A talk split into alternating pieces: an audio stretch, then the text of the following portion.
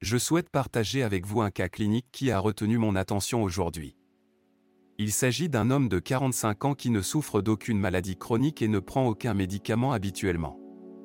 Ce patient a subi une crise de maux de tête soudain et intense. Il est intéressant de noter que ces douleurs sont apparues pendant un acte sexuel, une situation qu'il n'avait jamais vécue auparavant. Lorsqu'il est arrivé aux urgences, nous avons mesuré sa tension artérielle qui était à un taux inhabituellement élevé de 182 sur 84 mm de mercure, de chaque côté. Malgré cela, sa saturation en oxygène était correcte à 99% et il avait une fréquence cardiaque plus rapide que la normale à 102 battements par minute. Il n'avait cependant pas de fièvre. Devant cette situation, plusieurs questions ont traversé nos esprits.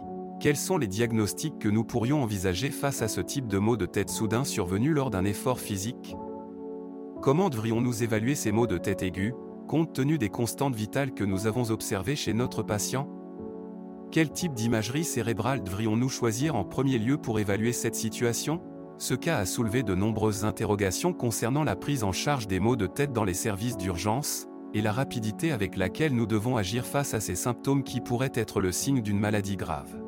Je vous invite à réfléchir à cette situation et à discuter de la meilleure approche à adopter pour ce patient.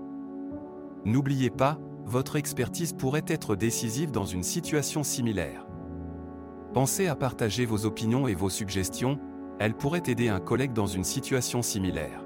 N'oubliez pas de partager mon contenu sur les réseaux, d'inviter vos amis à participer et rendez-vous demain pour la réponse de ce cas clinique.